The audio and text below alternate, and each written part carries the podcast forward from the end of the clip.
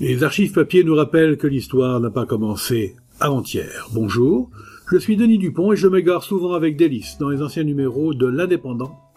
Suivez-moi avec le podcast Je vous parle d'un temps. Vendredi 28 juin 1968. La cueillette des champignons peut être assimilée à du maraudage. Qu'est-ce que c'est que cette histoire?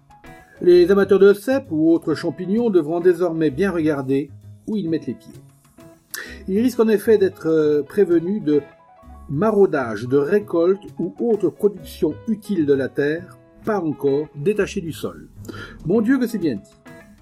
Le tribunal de police, reprend le papier, le tribunal de police vient de condamner à 20 francs d'amende une nommée Marie B, surprise par un garde assermenté, alors qu'elle sortait, le 25 août dernier, de la forêt, un panier de cèpes sous le bras.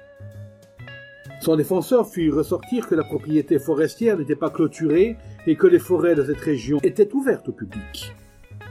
Le tribunal retint la prévenue, dans les liens de la prévention, arguant que la périphérie de la propriété litigieuse était jalonnée tous les 150 mètres de panneaux indiquant propriété privée, entrée interdite. Mais il la fit cependant bénéficier des circonstances atténuantes. Avis donc aux cueilleurs de champignons nous étions en 1968 et cette cueillette peut être assimilée à du maraudage. Pété, je vous parle d'un temps. Un podcast produit par l'Indépendant et proposé par Denis Dupont à retrouver ici même chaque semaine.